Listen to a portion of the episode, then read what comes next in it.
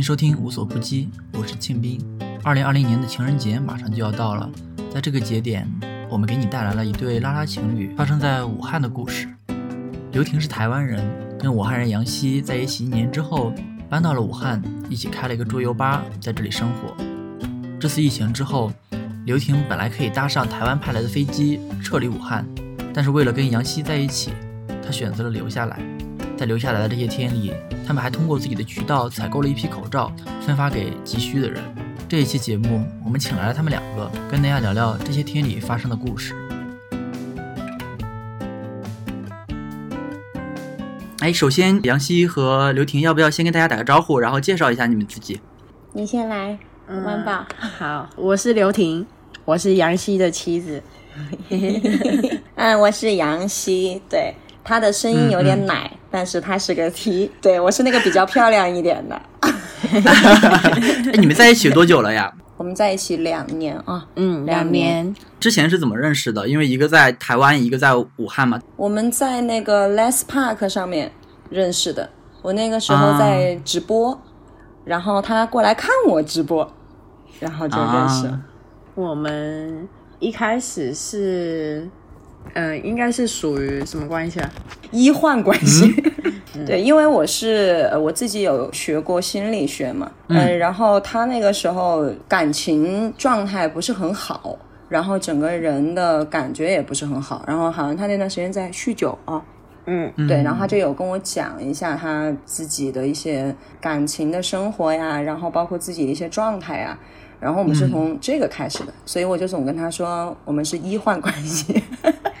啊，那后来认识多久之后在一起了呀？两个礼拜。当时的时候，那杨希有没有犹豫啊？因为其实是两岸异地，还不是简单的异地恋。没有哎，应该是我先喜欢他的，然后表白这个这一步是他走的，但是我自己觉得我应该是喜欢他的。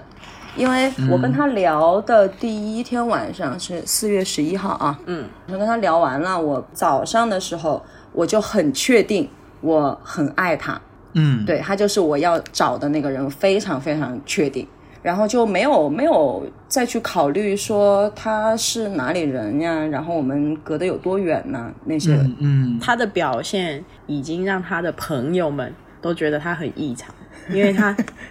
他的行为举止就是 有病，对对，就是是他的朋友忍不住，就是有一次唱歌，就我们两个那时候有一点小争执，然后他朋友就很激动，他就说：“呃，你看不出来杨杨希很喜欢你吗？”就把我骂了一顿，然后我就哦。是这样，因为其实我我比较没有想太多，就是我觉得就是要先了解我，因为我是处女座，然后我的感情观就是想要先成为朋友，对我还没有那么快的进入就是想要谈朋友的那个阶段。可是他朋友这样一讲，我就在想我自己对他这样子到底负不负责？因为我们我们确实是异地嘛，然后也没见到面。对，然后如果是网恋的话，我们都没有网恋过，所以 主要是我们都没有网恋的经验，然后其实也不知道怎么处理，也是第一次网恋，然后那时候我就有想过这个问题。那你们在一起之后异地了多久，然后就搬到一起生活的呀？一年，对，啊整整一年的时间。那你们异地之后第一次见面是什么时候呀？我们是呃四月二十五在一起，然后第一次见面是九月一号。我去台湾找他，在没有搬到武汉一起生活之前这一段时间里，你们是来回飞互相见面吗？嗯，其实我们见的不是很频密啊，四三四个月见一次。你是九月去，然后十二月来，然后后来四月来，我就是就没走了，就没走了。对，啊，相当于你们认识了一年之后，这其中只见了两三次面，然后刘婷就决定说从台湾搬到武汉来生活了。嗯，对。他九月会来，其实他是预计，因为我是九月九号生日，然后他是预计就是没有那么早想想去台湾，然后那时候是因为我自己的弟弟出车祸，然后那时候我又工作，然后很忙，杨希就是为了分担我，所以他就很急，也没有告诉我他要提前来，他就直接到台湾。对，嗯，那时候十二月，十二月圣诞节嘛，因为我个人很喜欢过圣诞节，然后，然后我就来这边，然后跟他在武汉一起过第一个圣诞节。那时候在这边过圣诞节的时候，我就有跟他说，就是让我想一下，就是因为那边有工作，然后有家人，对你你说一下子要放掉是不太可能。然后那时候是一八年的十二月圣诞节来的时候跟他讨论的，就是如果预计一下下次的见面，就是隔年二零一九年的 预约一下，对对对，预约一下 下一次见面的时候。过来玩。的，对，过来玩看我的，对。然后那但是我是四月来的，因为那时候刚好遇到他，那时候刚好帮一个朋友，那个朋友也是开桌游吧，对，开桌游吧，然后在武汉这边也是刚开，然后他就去帮，那时候他就很忙很忙。然后后来我就看他每天这样日夜颠倒，就很忙。嗯，然后我就想说可以陪他，就多陪，就一帮就帮到现在。嗯，所以是出于同情吗？不是，不是，不是出于同情，出于爱。对，出于心疼你，不想看你那么累。那你们一八年你们就已经做了民事登记了是吗？在高雄民事登记了。对。嗯，你们是怎么去决定要做登记？然后，嗯，决定这件事情其实是之前啊，我还没去台湾的时候，然后湾宝就我自己跟他跟我说了，因为我当时不太了解说有这个东西，我后来有问他，就是为什么？因为其实他之前有一个相恋七年的女朋友。嗯，对，然后我就说，哎，我说因为这个东西好像是一五年的时候就有了吧？我说你们谈那么长时间，应该比较稳定嘛，怎么没有想过去助记啊，或者怎么？然后他就说没有想过。对，然后我问他为什么？因为我其实我们那个时候还没有见过面，并且我们两个人连视频都是到了六月份才开始视频的啊，之前一直都是在打电话。六月三十。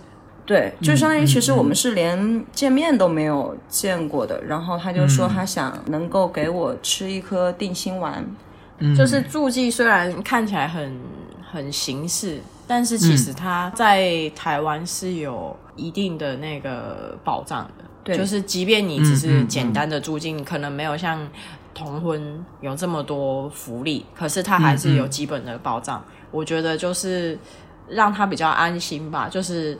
主要我也真的只想只想跟他走下去。你们做完民事登记之后，一九年同性婚姻就合法化了，那你们可以在台湾结婚吗？不能，因为一定要母国认同同性婚姻才可以，母国不同意是不行的。因为我们我们对于这个事情是这样想，就是如果比方说中国不同意，就是其实他就算能够让我们结婚，可是。同样的，其实是保证不了我们两个人的权益，可以保证一方吧。那你们现在在高雄的那个民事登记的，对保障那些权益还有效益吗？有，对，他是记录在他的户口，对我的户口上，他会是我的妻子。还有一些内容啦，那些内容就是有有当时有勾选一些，就比方说查他的医疗啊，查他的犯 犯罪记录啊。医疗的话，如果有我发生事情，重大手术啊，我可以签字，他是他是可以作为代表。哎，其实可能跟国内呃做一定监护能保障的一些权利有一点像。对，嗯，对，有点像。哎，你们有在国内做一定监护吗？没有，目前没有。啊，然后我还看到去年年底你们在武汉办了婚礼。哎，对，当时是怎么决定说我要在武汉办一场婚礼的呀？因为婚礼这种事情就是这种形式感特别强的事情嘛，这是我我很喜欢的。嗯，对，因为我在大陆这边，其实要说给湾宝的话，我觉得我给不了他他想要的那种实质的那种吧，但是婚礼我可以。一百场我都愿意，所以其实也是以你的方式去给他一些保障，或者给他一些仪式感的东西，给他一个证明。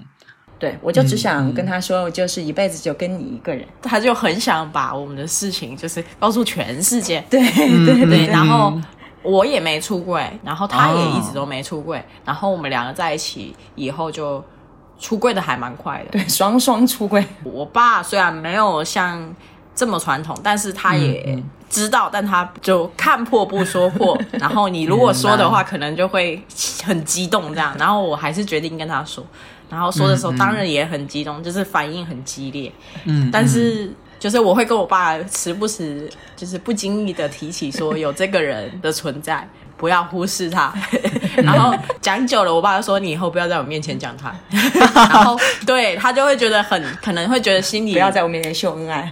但是久而久之，嗯再加上后续，就是我后续有让杨希去接触我爸，我爸就慢慢的熟悉这个人，然后包含他去台湾的时候，有跟我家人相处、朋友相处，嗯所以我爸就慢慢的去接纳他，就被征服了。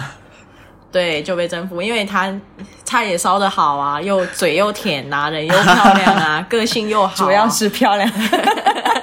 对啊，等等诸如此类的优点。然后我爸就说：“嗯，这个这个这个姐姐不错。”对，因为杨希大我三岁，对，他都他都会跟杨希说要好好照顾我啊，然后跟我说不要欺负杨希啊。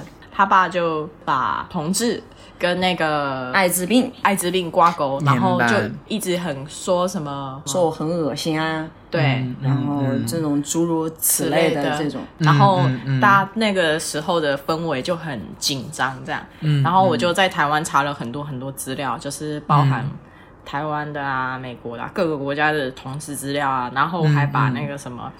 呃，很多很厉害的同志，比如说同志可以当总统，同志当科学家，同志什么什么，然后同志不是病，对，然后科学研究什么什么什么，然后我都只找了大概八份还是九份吧的资料，然后就准备好，我就带来武汉。其实我不是想要说服他爸，但我只是希望他能有更理解我们这个族群，仁爱人是很正常的，这这跟性别没有什么太大关系。去说服父母还是蛮难的一件事情。嗯，那他们现在接受的怎么样了？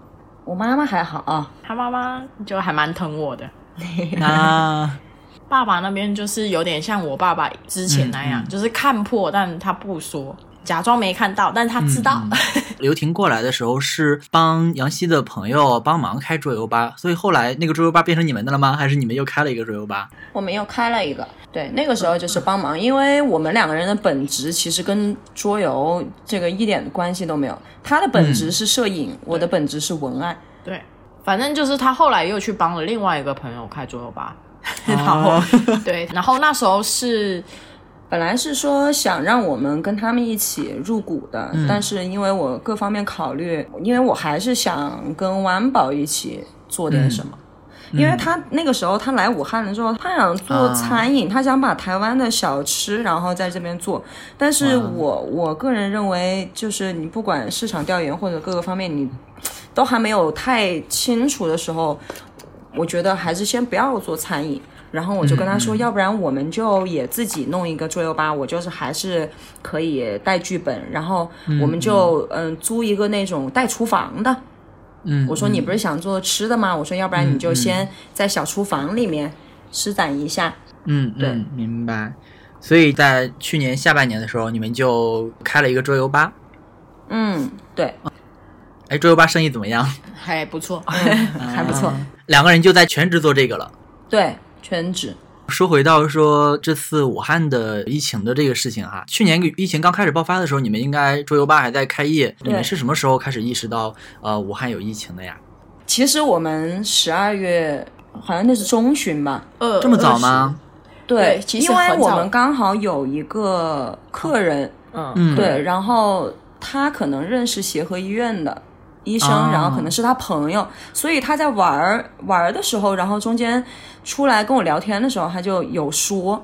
他就嗯说：“哎、他那个朋友跟他说了，好像有类似有类似于像 SARS 那个病毒，哦然后开始蔓延。我我就在想，可是那个已经爆发过一次，我觉得不可能。不可能。对我当时确实觉嗯得不可能，然后我们俩也没有没有引起重视啊。嗯，那时候没有太引起，因为正常这个不是国家会说吗？对，然后我们也就没有没有去重视这个事情，然后就继续开着。一月二十号过后才没人，对之前都都还蛮正常的哦。到一月中旬过后，就是开始大家都会戴口罩，但是没有说不出门。后来是因为过年封城了吗？呃没有封城前，我们还去店里开了一个本子，是线上的，就是我们是直接视频，然后给给我玩家就是开开了一个本子，然后店店里就是我们两个。那你们是什么时候开始就是意识到说这个疫情还蛮严重的，也需要去做一些措施了，比如说停电啊之类的这种？好像就是封城的前几天吧。嗯嗯，就决嗯定要停电了。你们看到的消息主要是从新闻，或者是还是什么？没有获取消息是身边的朋友，因为我、嗯我有家人在医院，然后嗯身边的朋友也有在医院上班，嗯然后我们好像差不多，我们也我们也、嗯也会上网看啊，嗯但是我们嗯从来不会看电视，对，嗯就是嗯没有去看新闻什么的。没有，嗯，对我们没有没有看过新闻，我是一月十三号的时候还回了一趟台湾。啊，十三号回去，我是因为台湾有事情，我回去奔丧。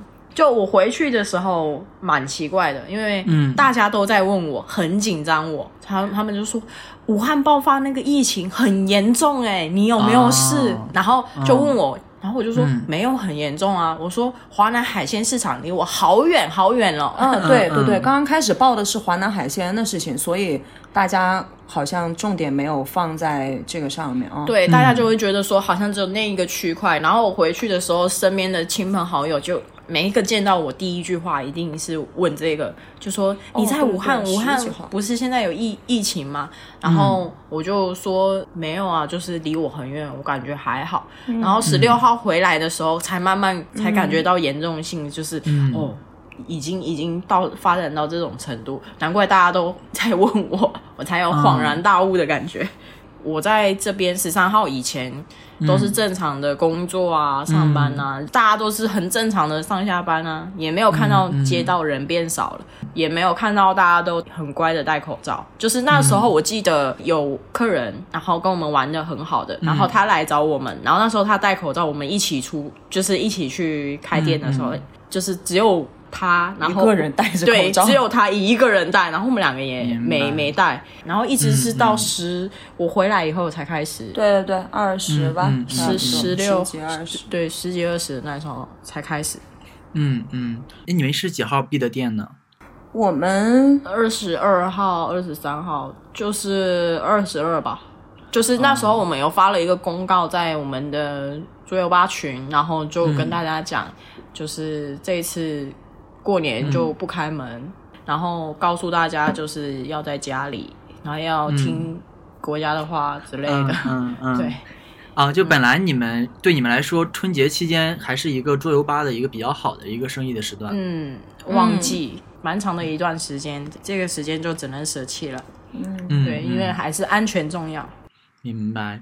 那二十二号闭完店之后，两个人就一直在家里待着了吗？我们有去店里面看一下，然后清一下东西，然嗯后、拿很多呃面条回来，然后对，因为那个时候好像没有没有说要封城，嗯，那个时候还没有听说要封城嘛，所以我们就是反正就是戴口罩，那个时候还比较注意。然后之封城了之后，我们也有出去超市买点东西啊。我们大概三天或五天出去一次，然后。我记得在封城之前，妈妈有就是杨希的妈妈有让我们到海南去，然后我们居然拒绝了。我们其实那时候没有想过会封城，所以就跟妈妈拒绝了。但是他妈妈因为基于担心我们，他就跟我们说，如果真的不行，你们就把店关了，赶快来海南。对，嗯嗯。当时妈妈们是在那边过春节吗？当时是嗯，因为这边冷嘛，所以他们每年冬天大概十一月。十十一月份，然后就会到海南那边去住。啊，那还挺好的。这次其实是完全避开了。对，那刘婷后来有关注到关于撤侨的相关的事情吗？毕竟如果是台湾撤侨的话，如果你想的话，也是可以跟着走的吧？他有他有关注，就是他看到这个新闻，然后他就说：“诶，他说台湾有飞机过来接我们嘞。”然后我说：“那你走啊。”我说：“那你赶快就是联系一下呀，然后东西清一下，因为那边你就算不幸嗯病了的话。”就是起码那边也不会说没有床位，或者是怎么不会遇到这种事儿嘛。然后我就说，嗯是是我说你赶快，而且他的爸爸，然后家里的长辈都在跟他说，赶快回来，就这样。然后他就执意不回去。有一天吧，然后就是妹妹、爸爸都打电话，撤撤侨的前一天，就我爸就说我爷爷很担心我，然后让我打电话回去。然后我就打电话给我爷爷，我爷爷就说：“你赶快回来，不要在那边，那边好危险，什么什么之类的，就一直劝我要回去。你是怎么说服他们的呢？我就说不用担心，我很好，我天天都在家里。对啊，我也没咳嗽，没啥的，也没有发烧什么的。反正他们就是很担心，就是怕我可能就是感染啊什么之类的。我我不太明白，就是如果是撤侨的这个流程应该是怎样的？他会统一通知你，比如说在武汉的台湾人吗？然后大家如果要是想要回去的话，是一个什么样的流程啊？你们知道吗？就是我这边肯定是要去联系台商协会的人，然后跟台办留一下我的资料要登记，登记完以后他会告诉我就是飞机的时间，然后去机场，对，嗯嗯，等，就是要集合嘛，然后等，然后确认名单，然后。检查检查完就是没有发烧那些症状才可以上飞机。就是如果比如说你有不适感还是怎么样，你你没有说，然后回去的第一批也是也是有这样的。对，第一批有确诊的。第一批就是台湾虽然有派飞机过来接，但是有很多小细节没做好。就比方说名单上的确认跟那个有没有人员的身体。对人员的身体这方面也有一些，就是回去结果还是确诊了三例吧。我记得第一批我说服杨希的过程是，我跟他说。嗯，如果我不幸就是去了，结果飞机上有人有，我被感染了，怎么办呢？你看一个空空间里面，我被感染了，我可能原本好好好没事的，然后因为搭上那一班就感染了，那不是很糟糕吗？然后他就说，可是你回去也可以治疗啊，什么什么的。我就说我不想，好危险。后来新闻爆发说，真的飞机上有人确诊，我就说你看吧。对，我就跟他说：“你看吧，好险我，好险我没搭那一班。”所以之前在决定说要不要回台湾之前，你们两个还是有一点点意见的分歧的。有，我触动了我妈妈，因为妈每天都会就是问我们两人好不好嘛，然后都会视频。然后那天我就刚好跟我妈说：“我说台湾来飞机接了。”她说：“哎，她说是吗？”她说：“那赶快让刘婷回去啊。”然后我说：“我跟他说了，他不回去。”我说：“要不然你跟他说一下。”然后我就把电话给了刘婷。然后结果三两句话。他好像也是用的那一套吧，就说妈妈，你想那个飞机上面要是万一有人确诊了，然后我妈就说，嗯，好像也是，他就被我说服，很快就被说服了。对，反正主要我是觉得，如果我回去，杨希一个人在这也不好，因为父母都不在这，姥姥就是长辈们都不在这，然后有在这的也隔他很远，也不在，因为我们是在武汉的汉口。大家都离他很远，他一个人在这，然后我也会担心。然后想到异地恋的时候，就是嗯，因为不知道你接下来这个疫情会发展到什么时候才会结束。是，如果我回去可以，可是嗯，那就跟以前一样。可是他异地的时候很。我们异地，他可天天哭啊，常常常在哭，因为想想念、思念对方，然后想一想，我觉得，嗯，还不如我在这，在这的话，至少碰得到、摸得到他，照顾得到他。他如果怎么了，我也知道。听说你们在年前还采购了一批口罩，然后在网上发了消息，发放给了需要的人。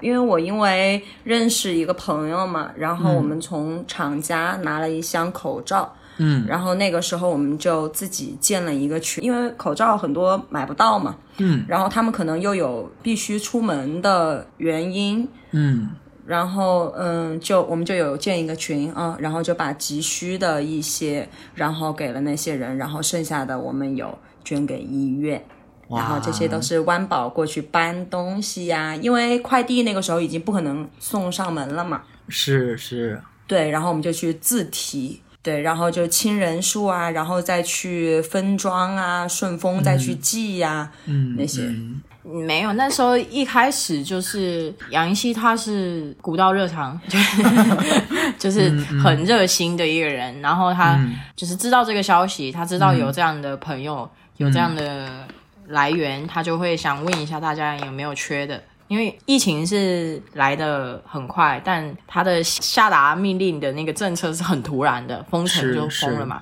所以很多人他可能没有去买到这种口罩，然后资源不够，然后也买不到，然后杨希就提议，然后就马上组了一个群。但是做公益这件事情，就是因为他之前比较没有经验，我只在台湾的时候是有在公益单位工作过，然后就有在旁边。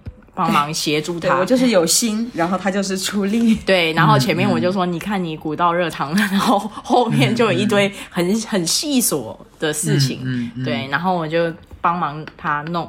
所以那一箱口罩是多少个呀？一盒是五十个，好像有多少盒？两哦，两千个，对，啊，这么多数多，量，嗯，两千个2000不多，其实还好。我们一开始的名单其实都排爆了，就是我点清点，因为每个人都有要的数量嘛。我们清点完以后，总共需要的就我们这种市井小民啊，我们的一些朋友的朋友。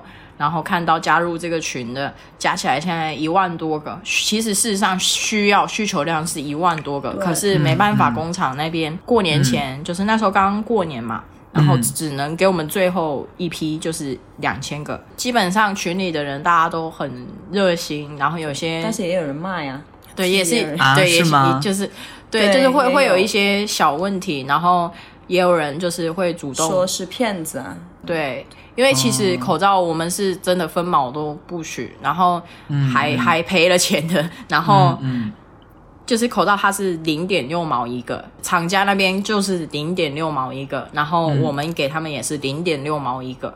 嗯，对，嗯然后对一开始就有些人他可能会想要囤啊，或者我可能有了，结果我还登记，然后就变成会有问题，然后也是慢慢去跟他们沟通，说先让没有的人先啊，嗯对这个事情，反正也让我们看到了蛮多吧。我记得那个骂我的，然后就说什么什么，他说我以为是免费的诶，他说你这什么说什么发国难财是怎么样怎么样。啊然后其实其实我在想，你给不给我钱？我我到最后就是我付出去的这些钱，然后我能收回来多少？其实我根本就不在意，就是很急的人。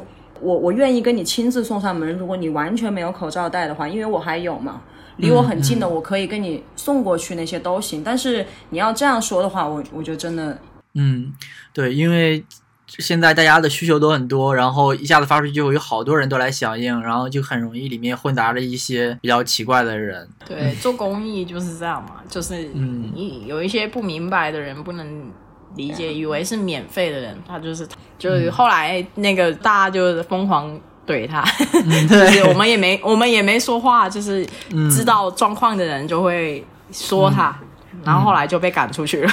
是，肯定还是支持你们的人多嘛。嗯基于好心嘛，对啊，嗯然后就很多人鼓励我们啊，也帮我们很多，就是其实也蛮开心的啊，做了这对，也认识很多人，对，嗯很多很热心的人，共患难啊，刚好在这个时候，嗯，是，对。是。那你们最近一段时间应该每天都闷在家里，两个人状态现在怎么样？我们状态还好啊，还嗯好，之前还好。然后我这几天有一点抑郁，嗯，嗯然后会哭啊，然后我看他的表情，感觉也蛮担心啊。反正就是之前待的还好，然后时间越待越长，然后每天铺天盖地的那种新闻，其实让人蛮压抑的。我觉得正常没有心理疾病的，我觉得都、都可能会抑郁，更何况就是我觉得我真的能坚持到现在才发病，我觉得我已经很棒了。嗯嗯嗯主要我们就看看电视，看看电影吧。玩玩线上剧本，然后跟客人们就是组另外一个群玩玩一些线上剧本，然后还有主吃的，就轮流主吃的。对，嗯嗯，感觉跟我这这么多天跟我室友在北京的生活也差不多，我们轮流主持，然后就吃饭、睡觉、看电影、看书，就一直没在家里。对，嗯然后杨希因为他之前就是本来他就会常咳嗽嘛，疫情的时候他咳嗽，我就会很紧张，嗯我就会特别特别的很 care 他。他之前我们刚认识的时候，他会发低烧，嗯，然后这是他的常态。然后这次疫情不是会发烧吗？然后也会咳嗽，所以他表现出来的状态都会常常让我觉得他是不是感染了，我就会很紧张。然后他有一次就说：“宝宝，我发烧了，怎么办？”然后我就很紧张的摸他，然后到后面。就是我越来越习惯他跟我说发烧了，然后我摸一下，没有啊，你没发烧啊，我都会告诉他你没发烧。其实到我们前几天去买东西的时候回来，我都自己都会有那种心理心理上的作用，就会觉得喉咙很痛，然后可是其实没有，其实是自己想象出来的，一下子就好了。因为对于这个病怎么传播，包括现在严重到什么情况，大家可能也没有一个特别清楚的认知，所以很容易就会有一点点恐慌。然后有出去之后，我现在我每次出去之后回到家也会全身消毒一遍。对对对，然后很怕。那那你们这段时间跟两方的家人啊，就是都有一直有在沟通吗？我爸这段时间展开了对刘婷的爱，嗯，然后就每次打电话都有说，你们一定要好好的，你们两个人中间要是有任何一个人病了，那爸爸开车子回来，就算冲岗，爸爸都要回来抓我去坐牢都可以，就是这样。然后妈妈就是每天固定的都会视频，然后就说吃了没有啊，吃的什么呀，一定要吃好。对，然后就是说要吃好睡好。西哥就是他爸，我就叫西哥，我们都叫他西哥。他就 他就会跟我们说，一定要睡眠充足，要吃饱，对，然后什么花钱拿钱养命。对，就是一嗯定要健健康康，提升免疫力。对，不要说没睡饱这样。刘婷这边的爸爸妈妈有或者是家人跟他们沟通的还好吗？还可以啊，他们就是会担心我，但是因为我的个性，就是因为我比较早离开家里，所以基本上我就是跟以前一样，就是我会说你嗯。让他们不用担心我，我很、嗯我在这没事，有杨希什么之类的，就会说跟他说杨希跟我都在这边，然后这边就是大家都不出门。让他们讲一些安心的话。我是那种报喜不报忧的孩子。嗯，那你们因为就身在武汉嘛，你们对于武汉现在的外面的情况呀，或者是说这个疾病的严重程度啊，就大家的那种、呃嗯身边的这些人的这些反应，你们会有一些比较直观的感受吗？外面还是蛮严重的啊。嗯，对外面还是蛮严重的。就是其实，嗯，说是建方舱也好，然后几个医院也好，其实床位还是不够。就是我身边依然有朋友的家人，嗯，是没有床位的，要排队啊，然后依依旧是检测需要排队啊，可能只是说不会像之前那样，就是你奔五个医院你都排不上，你都不能检测。可能会比那种情况稍微好一点点，但是还是很严重，因为我们的数字还是在飙升。那身边朋友们，你们有跟他们平时有聊天吗？大家的状态都怎么样？我觉得心理上面的伤害可能蛮大大吧。嗯，嗯，我觉得这次疫情完了，疫情是一个，我觉得疫情完了之后，心理上面的这个问题，我觉得要解决我觉得更严重。自己其实会去看 YouTube，然后有很多频道。我其实一直在关注武汉的疫情，就是我会比较担心的是，有些家庭你可能一家五口、一家七口，嗯然后有有有小孩，然后他的父父母、爷爷奶奶相相继走了，那你叫你让这个小孩怎么办？我就是会觉得很心疼。然后也会担心说，国家这边会不会想一些政策来帮忙，解决就是小孩的心，对小孩的心理问题创伤，然后跟有些家庭，就是我可能我自己带着我的父母奔跑了五六个医院，结果最后还是走了，然后你叫虽然他是大人了，可是他的心理上，他对社会、对国家的信心。这些啊，就是心理真的是心理的创伤会很大，嗯，是对是。嗯，我室友最近也在做一些线上的志愿者，有跟武汉当地的这些呃志愿者们沟通。然后我前两天听他去采访一个当地的志愿者，我就感觉那个人就已经情绪要崩溃了，感觉嗯之后可能还需要很长的时间去康复。那你们现在，因为如果是疫情这样一直下去，你们的桌游吧也没有办法开业，你们现在嗯你们对于接下来的这个会有什么规划吗？嗯，没有什么规划啊，先等城开了。嗯然后再慢慢来。因为我跟他可能不想一开城然后就去做生意，因为嗯从他来了武汉就一直都在陪我忙，嗯，然后包括他自己的工作啊，其实他在武汉来了也嗯嗯。都快一年了，哪儿都没去过。然后我们在想 到时候想出去玩一下，趁这个时间好好休息一下。嗯，嗯，想出去玩玩完回来，然后再把店里消毒，就是店里该弄的弄。对，然后再再再看吧，慢慢会好的啊。对，台湾那边的话，关于撤侨的这个通知是，假设说如果是异性恋的跨境伴侣是可以一起撤走的吗？异性恋，比如说我的配偶嗯呃，是是在这边，或者是他是陆配，就是、比方说我是武汉人，嗯然后我嫁到台湾去，这个是可以的。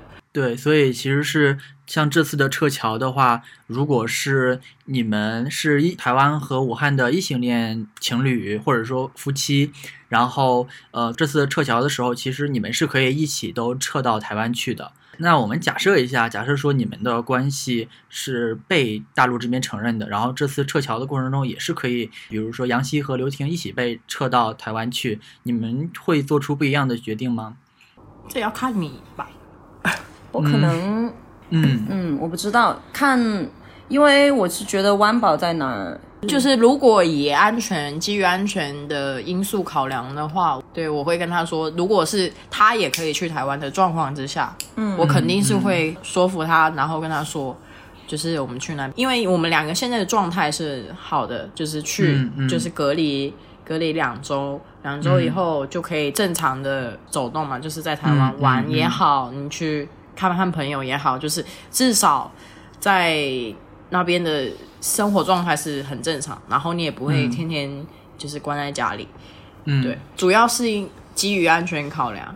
嗯，那你们其实从一八年的时候，你们就在高雄做了民事登记，然后像去年年底，你们又在武汉做了婚礼。但其实现在这两段关系的效力其实都是有限的嘛。嗯，那你们觉得又有一个被大陆和台湾都承认的婚姻关系，对你们来说有什么意义呢？老多了。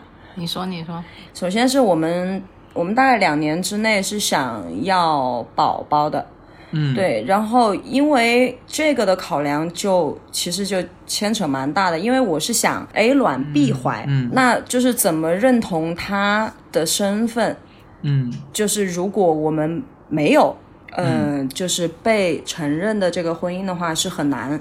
就是那个户口可能就只能上到我，嗯嗯但是他跟这个家庭，就是你感觉是有一种分离感的。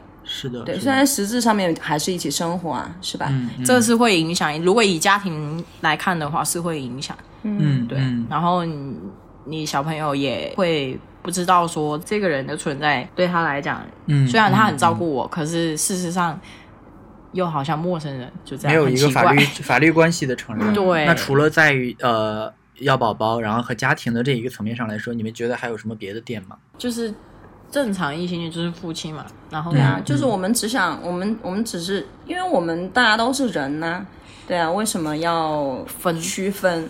嗯嗯，对，是希望能被一些福利，比如说你育婴啊，就是比如说有一些福利政策，对，包括夫妻之间的一些，我们我们也希望可以享有，就是正常人类该享有的婚姻里面的一些保障啊。育婴假，嗯嗯嗯。然后就跟正常夫妻一样，享有公民该有的享有的权利，如此而已。然后如果能够通过的话，然后同意我们，我们肯定是会去结婚。然后对我们来讲，但是不一样啊，对啊，嗯因为我们可以跟大家都一样，我们我们其实要的也没有很多。对，因为其实我们，我觉得我们都在做我们的义务啊，就是我我们我们都做到了这些，可是我们并没有享有那种婚姻内的一些福利，是吧？可是该有的那些，其实我们都有做到，这个其实是让人觉得还蛮难过的啊。